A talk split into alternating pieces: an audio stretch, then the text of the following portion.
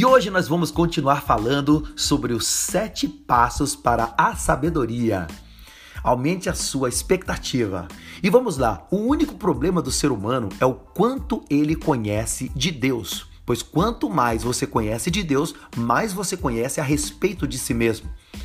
E o quanto você se dedica para conhecê-lo determinará a tua visão. E a tua visão vai expandir, porque o que você foca expande. Vamos lá para o quarto passo. Sua missão é o único lugar onde sua provisão estará garantida por Deus. Entenda, o dinheiro ele não te segue, não é o dinheiro que te segue. O dinheiro está te esperando no local da tua provisão.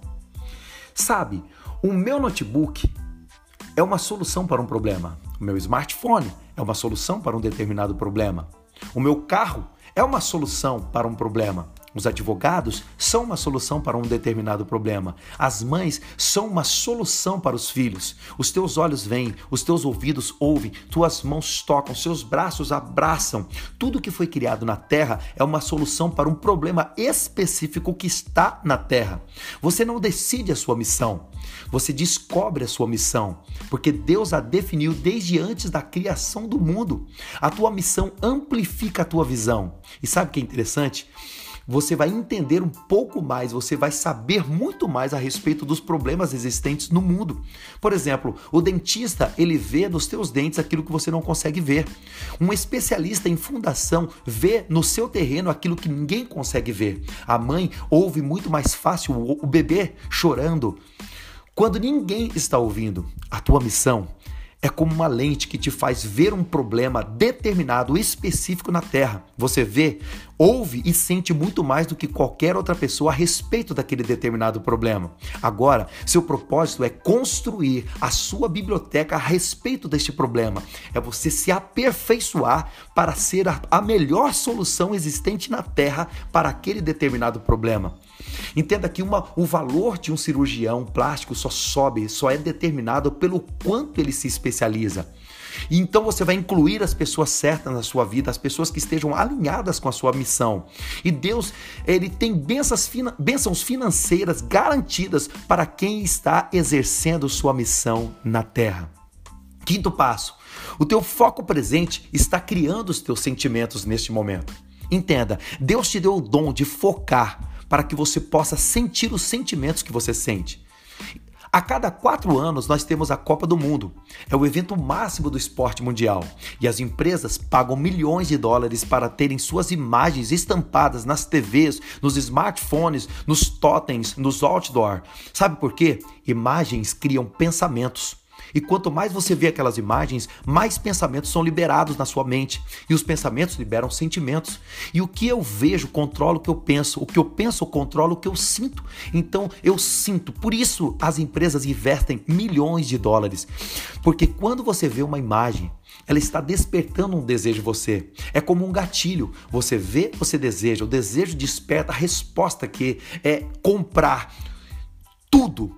Para quê? Para você ter prazer, satisfação, uma recompensa depois de ter comprado aquele determinado utensílio, aquele bem ou ter apreciado aquela, aquela comida. A guerra que existe no mundo hoje é pelo teu foco, no mundo da informação. Todos estão lutando, guerreando pelo seu tempo, porque o teu tempo está alimentando algo, está é, pagando algo. O que você faz, o que faz as pessoas fracassarem ou vencerem na vida é a forma como elas utilizam o seu tempo e o seu tempo dedicado vai definir o teu foco. Escolha focalizar o que o Espírito Santo está onde o Espírito Santo está te conduzindo e não perca tempo absolutamente por nada. O teu foco dividido, por exemplo, se você está focado em duas coisas, é o teu adversário. Pois você vai gerar em você distração. Uma vez você distraído, você foi roubado. E gente, cinco minutos é muita coisa. Se você se sente deprimido, é sinal que você está focado em algo do passado que te incomoda, um problema que não foi resolvido dentro de você. Você se tornou uma vítima do passado e na sua mente não há nada o que fazer. Quando você assume o protagonismo e por meio do Espírito Santo passa a ter outro foco na sua vida, a depressão ela parte em retirada. Por quê? Porque você agora tem um motivo para agir, você tem motivação, você tem uma outra visão. Quando você está ansioso é porque você está focando no futuro. Em algo que ainda não, não aconteceu e possivelmente nunca vai acontecer. Então você foca nas dúvidas, preocupações que geram medo. O medo descontrola o seu equilíbrio emocional e você fica ansioso. Tudo é um problema de foco. E a Bíblia inteira é escrita sobre homens que tinham visão e foco sobre homens que decidiram focar em algo. A guerra da vida está dentro da sua mente. É a guerra da mente. E na guerra da mente está onde você está focando. E onde devo manter o meu foco? No presente, onde Deus está. Deus está agora em Deus e nas suas palavras carregadas de poder criativo, de cura, de saúde, de libertação, de transformação. Sexto passo: uma semente incomum cria uma colheita incomum. Tudo que você faz por outra pessoa é uma semente. O seu tempo é uma semente. Paixão é uma semente. O amor é uma semente. O dinheiro é uma semente.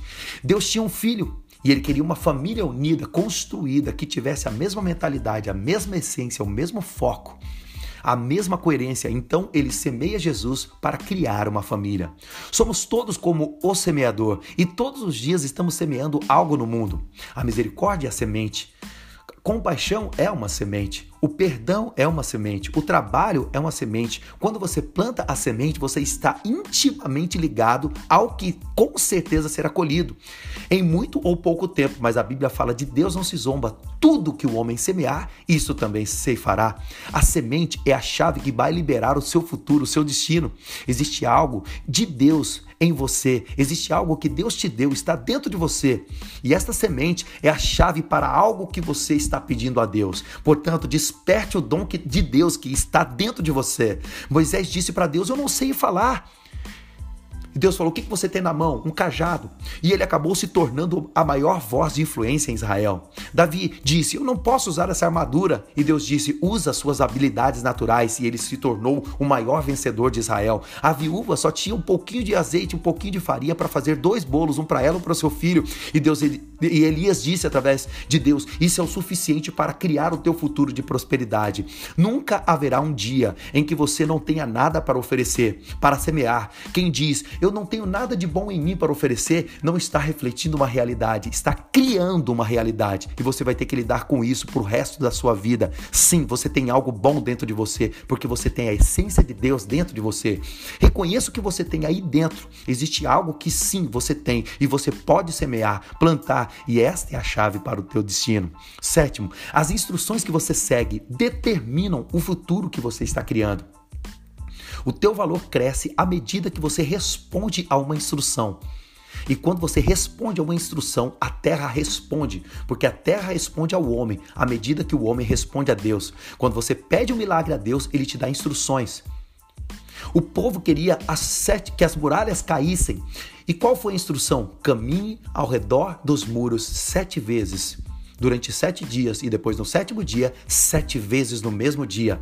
Naamã queria ser curado. Eliseu disse: Vai, lava-te no Rio Jordão sete vezes, dá sete mergulhos, e então ele foi curado. Sabe, a palavra de Deus é a sabedoria de Deus. O teu futuro depende dos conhecimentos destes princípios. A única dor de Deus é ser duvidado. Quanto menos você conhece Deus, mais você duvida. Quanto mais você conhece Deus, mais você acredita, mais você confia, porque o único prazer de Deus é ser confiado. Quando cremos nele, quando cremos que quando nós depositamos, quando nos submetemos e percebemos que ao nos submeter à sua vontade, nós colhemos a vontade do reino sendo estabelecida nas nossas vidas, porque a vontade dele é boa, perfeita e agradável. Sabe, Deus não responde joelhos, Deus não responde gritos, Deus não responde lágrimas, Deus não responde jejuns, Deus responde a tua fé, porque sem fé é impossível agradar a Deus e você só passa a ter fé ouvindo. A fé vem pelo ouvir e ouvir a palavra de Deus. A sabedoria é a fábrica para a tua fé.